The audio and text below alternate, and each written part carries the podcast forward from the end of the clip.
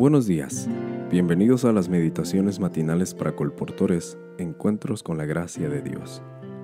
El título para hoy 14 de febrero es Caminando sobre nubes. El texto se encuentra en Mateo 13, 45 y 46 en la nueva versión internacional.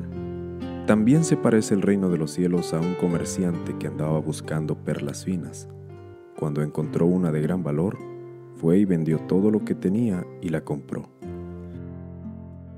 En 2008, hicimos una campaña de evangelización por impresos en la ciudad de Divinópolis, Minas Gerais, Brasil. Un día, decidimos visitar a una mujer joven llamada Rosane. Me acompañaba Daniel, un estudiante de teología de la Universidad Adventista del Plata, Argentina. Cuando Daniel llamó por teléfono para confirmar la visita, la joven mujer dijo que estaba camino a su casa y llegaría en pocos minutos. Saludamos a Rosane fuera de su casa. Cuando abrió la puerta para que pasáramos, vimos a una mujer mayor, de unos 50 años, en pie, inmóvil, cerca del pasillo de entrada. Tenía la vista fija en nosotros. Parecía clavada al piso y le corrían lágrimas por las mejillas. Le temblaban las manos y parecía que había visto un fantasma. Rosane rompió el silencio diciendo, ¿Qué pasa, mamá? Estás tan pálida. Entonces la madre de Rosana nos dijo, Ustedes dos se me aparecieron en un sueño ayer.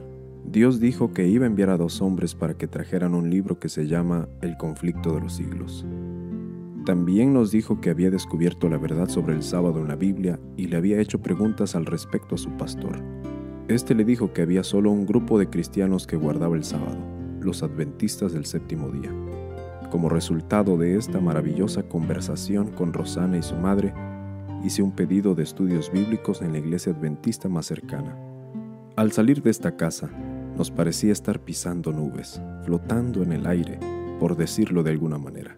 Caminando por la calle, nos dimos cuenta de que Dios había programado este encuentro. Vimos la mano del Señor que mueve el universo para rescatar a los sinceros de corazón.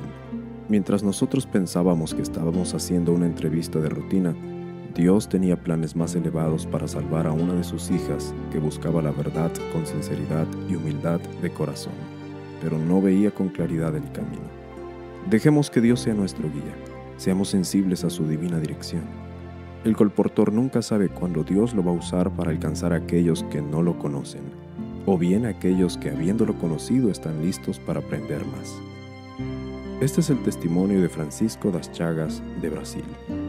Dios te bendiga este día, querida colportora y querido colportor, y recuerda que Él va delante de ti preparando el camino. Bendiciones.